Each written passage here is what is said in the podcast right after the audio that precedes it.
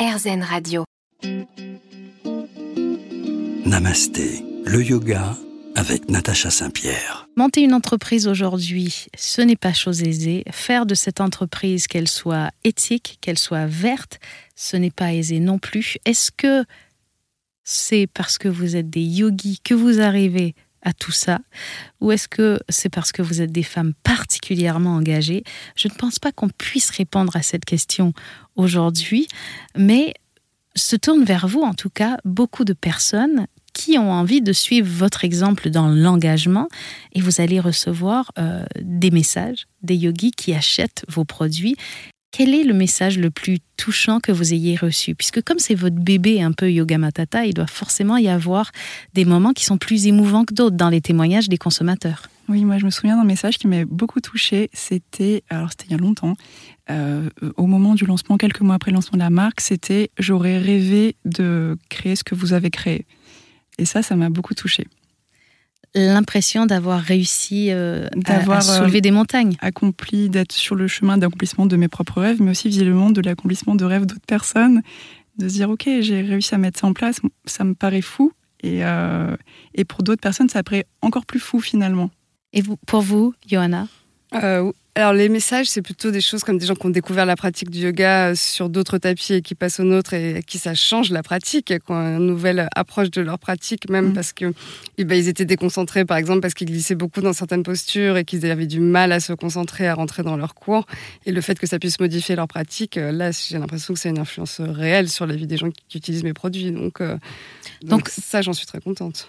Pour vous, la satisfaction d'un consommateur va être aussi grande que euh, le besoin de répondre à euh, un cahier des charges euh, bio et éthique et vert.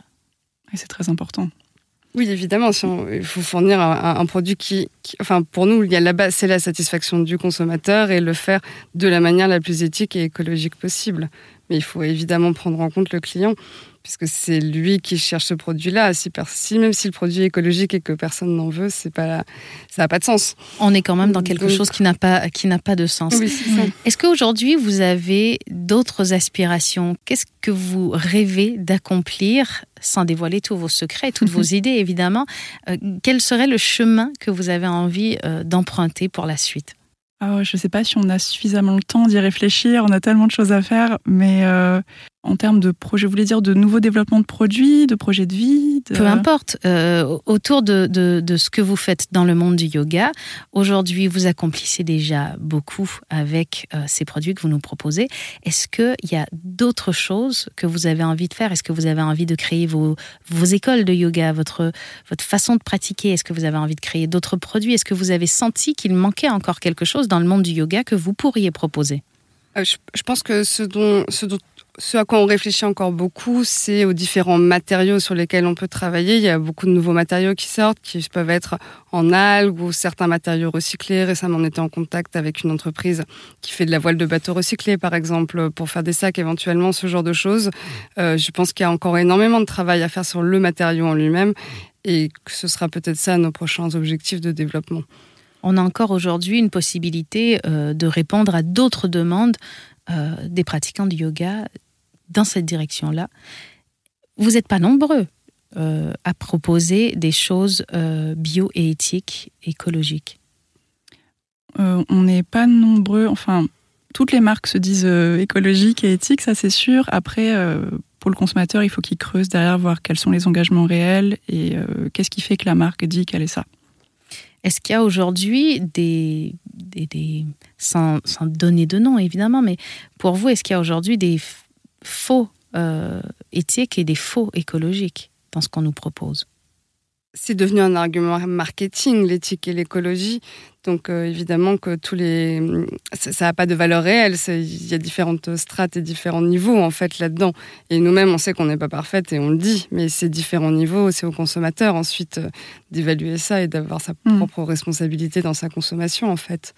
Il y a des labels, mais par exemple le caoutchouc, il n'y a pas de label bio, donc euh, c'est Oui, le liège non euh, plus. Le liège non plus. Donc, euh, il y a le label qui peut être un point de repère pour le consommateur. Et ensuite, il y a qu'en effet, ça, lui- ça demande au consommateur de, d'avoir, de s'armer lui-même d'outils, de lire pour, pour se renseigner et savoir exactement ce qu'il consomme lui à la fin.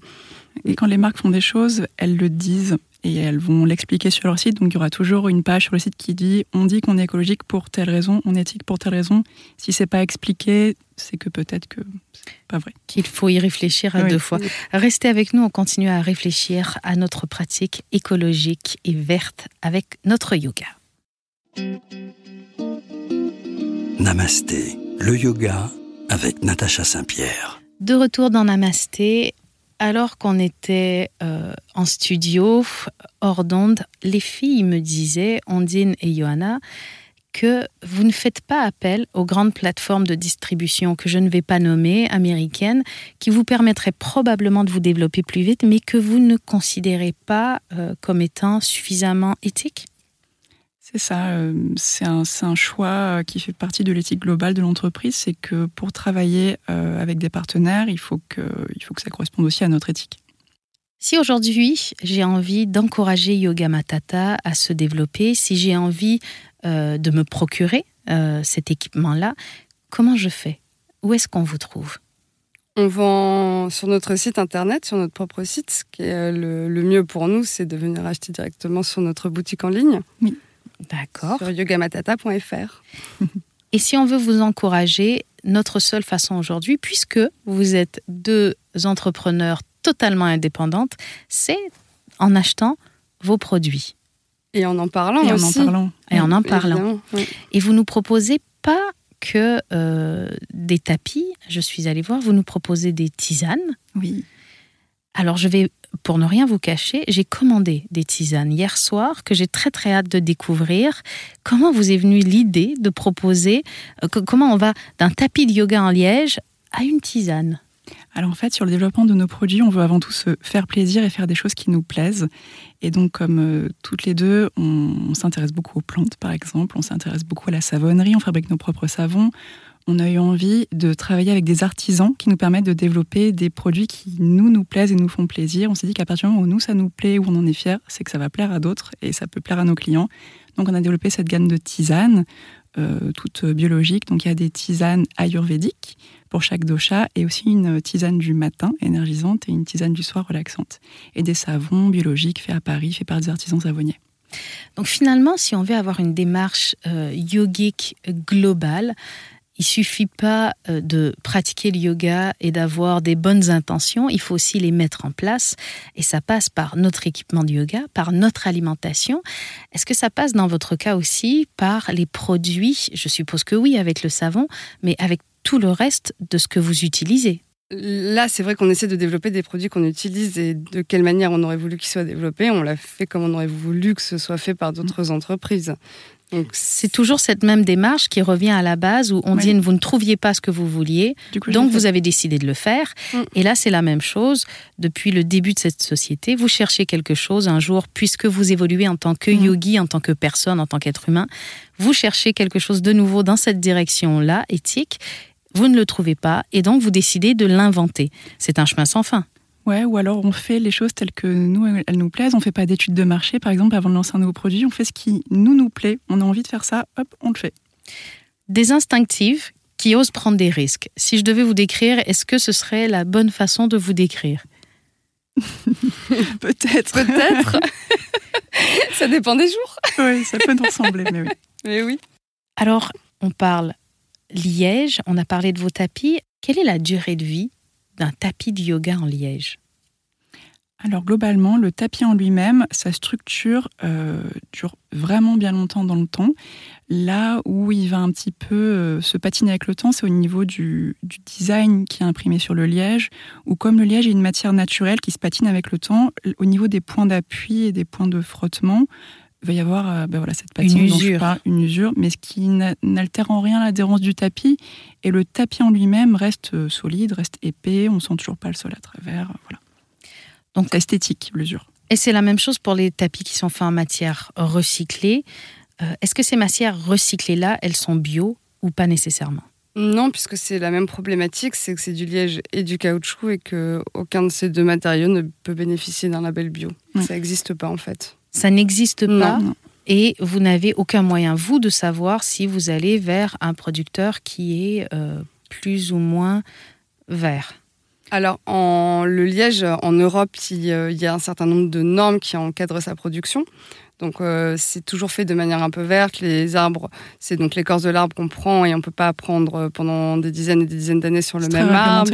C'est très mm. réglementé en fait. Déjà, il y a un effort vers une production plus verte euh, au niveau du gouvernement européen. D'accord. Eh bien, je vous remercie d'avoir été avec nous. Je vous souhaite de continuer d'inventer comme ça, de continuer d'avancer et d'avoir toutes ces idées, de créer des choses qui vont nous permettre une pratique plus écologique. Merci beaucoup d'avoir été avec nous sur RZN Radio dans Namasté. Et je vous dis à très bientôt. Merci. Merci.